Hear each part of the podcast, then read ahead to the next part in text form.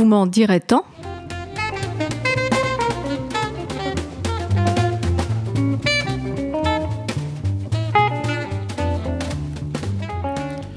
Il y a si longtemps que je fais des chroniques à la radio que l'archéologie devient pertinente. J'ai donc exhumé une chronique d'il y a cinq ans, presque jour pour jour, et je suis resté frappé par son actualité. Histoire de mesurer le chemin parcouru par la République en marche, rien de tel que de se souvenir de ce qu'on disait lorsqu'elle a pris son départ. Eh bien voici. En politique, on parle souvent de fracture. C'est sans doute une manière de parler sans trop se casser, mais ça mérite tout de même quelques réflexions. Depuis Jacques Chirac en 1995, qui parlait de la fracture sociale, nous avons eu droit à la fracture numérique, et puis nous sommes menacés de fractures diverses et variées, culturelles, générationnelles, religieuses, économiques évidemment, la dernière en date étant la fracture entre nationalisme et mondialisme. Fracture nous renvoie à la physique et est synonyme de cassure, de brisure, bref, tout ce qui interrompt une solution de continuité à l'intérieur d'un solide ce solide pouvant aller de la roche la plus dure à un de nos malheureux os. En dehors de notre frêle anatomie, et mis à part le cas de la fracturation d'une porte, c'est en géologie que ce mot est surtout employé. Les sols sont fracturés par les forces tectoniques. C'est parfois violent, et pour s'en convaincre, il suffit de penser que fracasser a la même origine que fracture. L'emploi métaphorique de fracture en politique suppose que le peuple serait un tout, une matière solide que certains faits pourraient briser en plusieurs morceaux, deux morceaux en principe par fracture. Mais les chirurgiens savent bien qu'on peut souffrir de fractures multiples. La faille de ce raisonnement est évidemment la vision sans doute naïve d'un peuple monolithique. L'idée même que les individus soient des fragments du peuple est à la limite insupportable pour chacun de nous. Une vision contraire des choses dit que les peuples sont des amalgames d'individus, et la nature montre que les roches peuvent se former à partir de petits fragments, généralement par compression, ce qui est moins soudain que la fracture, mais tout aussi violent. L'exemple le plus anodin est le calcaire, constitué de milliards de petits squelettes d'animaux marins. Le calcaire est solide, malgré cette origine. Le grès est fait de l'amalgame de petits grains de sable, petits grains de sable résultant eux-mêmes d'infinies fractures des roches granitiques. Tout est question de temps. Allongeons-nous sur le sable. Les géologues le considèrent comme une roche, les bâtisseurs comme un matériau. Le sable est-il mou? Pas du tout. Il est simplement fluide. Contenu fortement, il est aussi solide que n'importe quoi, et bâtir sur du sable n'est pas une idée si sotte que cela. Il suffit d'empêcher le sable de couler ou de s'envoler. Le sable a la forme de son contenant, sinon, en liberté, il tente à former une surface vaguement plate et plutôt mouvante.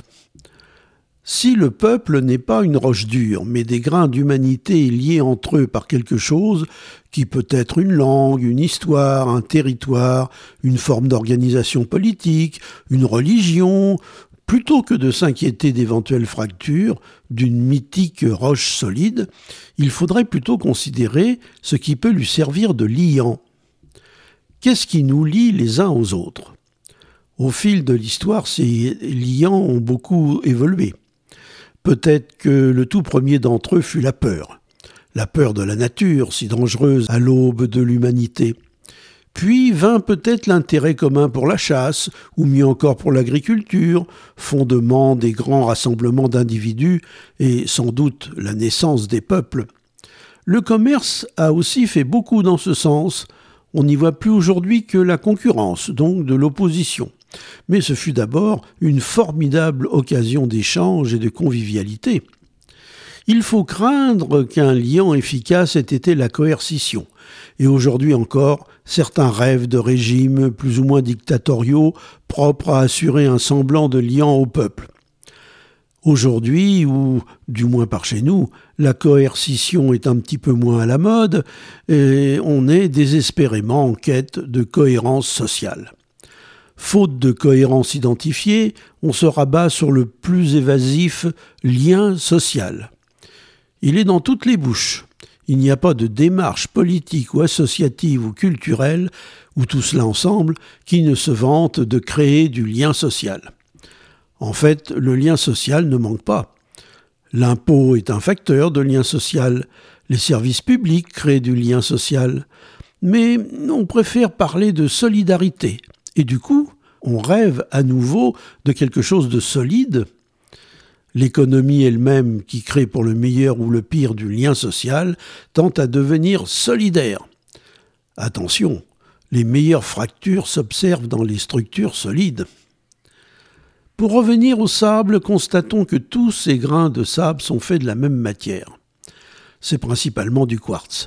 On peut y trouver un peu de calcaire, parfois des fragments de coquillage. Lorsque j'étais enfant, j'y cherchais des grenats.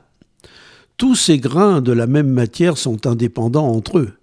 De même, tous les hommes sont semblables, plus encore peut-être que les grains de sable, mais ils sont de plus en plus indépendants les uns des autres parce qu'on a moins peur de la nature, parce que la quête de nourriture est moins prégnante, parce que la technologie rend chacun de nous plus puissant et donc plus autonome.